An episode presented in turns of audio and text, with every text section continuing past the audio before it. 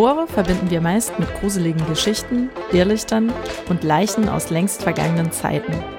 Was diese besonderen Ökosysteme mit dem Klima zu tun haben und wieso wir sie schützen sollten, das erfahrt ihr in dieser Folge von Ganz nah dran, dem Reportage-Podcast der Weinheimer Nachrichten und Odenwälder Zeitung. Gudrun Kranholz stapft über einen Waldweg zwischen Affolterbach und Güttersbach. Sie ist auf dem Weg zum Roten Wasser von Olfen, einem der letzten Moore im Odenwald. Seit 15 Jahren betreut die Forstbeamtin das Naturschutzgebiet.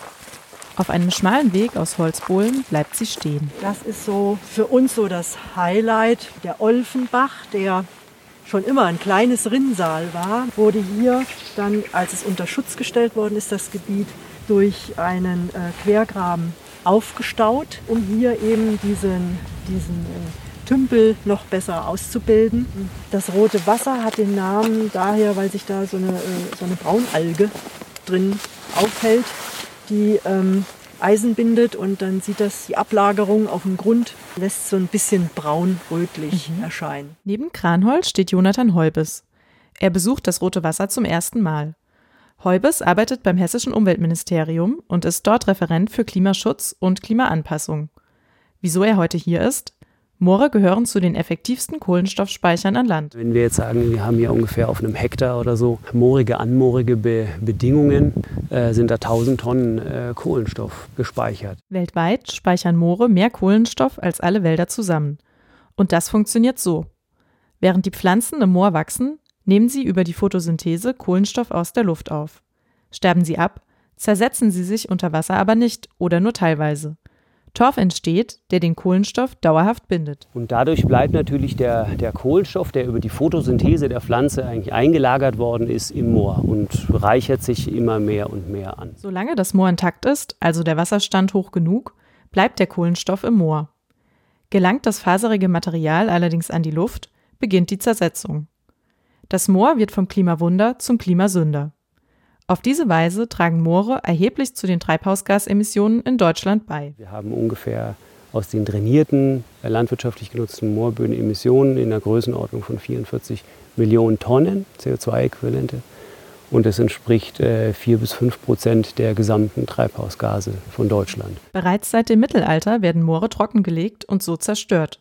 Damals begannen die Menschen damit, Torf abzubauen. Das wurde einfach als Heizmaterial auch verwendet. Man hat das also verbrannt man hat den getrockneten Torf aber auch verwendet, um Häuser zu bauen. Man hat es in Ställe eingebracht und ähm, später natürlich auch äh, diese ähm, Flächen einfach äh, verwendet, äh, um da Landwirtschaft zu betreiben. Torf wird in Deutschland zwar nur noch selten abgebaut, viele Moorböden werden aber nach wie vor landwirtschaftlich genutzt. Diese Flächen unter Schutz zu stellen, sowie das rote Wasser von Olfen, hält Heubes für unrealistisch. Es gäbe da aber noch eine andere Möglichkeit. Paludikultur. So nennt man es, wenn Moore bewirtschaftet, dafür aber nicht trockengelegt werden. Die Idee ist nicht neu. Seit Jahrhunderten decken Menschen ihre Dächer zum Beispiel mit Red. Mittlerweile gibt es viele andere Ideen, wie man die Biotope in nassem Zustand bewirtschaften kann. Zum Beispiel, indem man die Moose erntet, die im Moor wachsen. Man kultiviert also diese Torfmoose und verwendet sie als, äh, ähm, als Ersatz für das Torfsubstrat. Torf wird ja immer leider noch äh, auch im Gartenbau äh, verwendet. Das ist äh, zumindest im Hobbybereich äh, verwerflich, weil wir brauchen das nicht. Es gibt entsprechende äh, alternative ähm, äh, Substanzen und Substrate, die man verwenden kann. Ähm, Kokos, äh, zum Beispiel Fasern oder entsprechende Holzraspeln, Rindenmulch oder sowas. Oder eben auch hier ähm, das kultivierte Sphagnum, was man einfach als Ersatz für den Torf äh, da verwenden kann. Wer selbst etwas für den Schutz der Moore tun will, sollte torffreie Blumenerde kaufen und seinen CO2-Fußabdruck klein halten. Denn Moore können sich nicht nur positiv auf den Klimawandel auswirken, sie hängen ihrerseits von ihm ab. Weil im Sommer immer weniger Regen fällt, trocknet das rote Wasser regelmäßig aus. Statt Kohlenstoff zu speichern, setzt es dann klimaschädliche Gase frei. Ein Teufelskreis, der unbedingt unterbrochen werden muss, finden Jonathan Heubes und Gudrun Kranhold. Es wäre schon also verheerend, wenn man jetzt äh, quasi, wenn jetzt die gesamte Fläche hier austrocknen würde. Da sind also äh, unglaubliche Mengen an Kohlenstoff gespeichert. Äh, und es gilt natürlich alles dafür zu tun, dass dieser Kohlenstoffspeicher auch erhalten bleibt.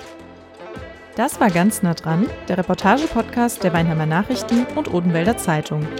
Dieses Mal zu Besuch im Roten Wasser von Olfen, einem wahren Wunder in Sachen Klimaschutz.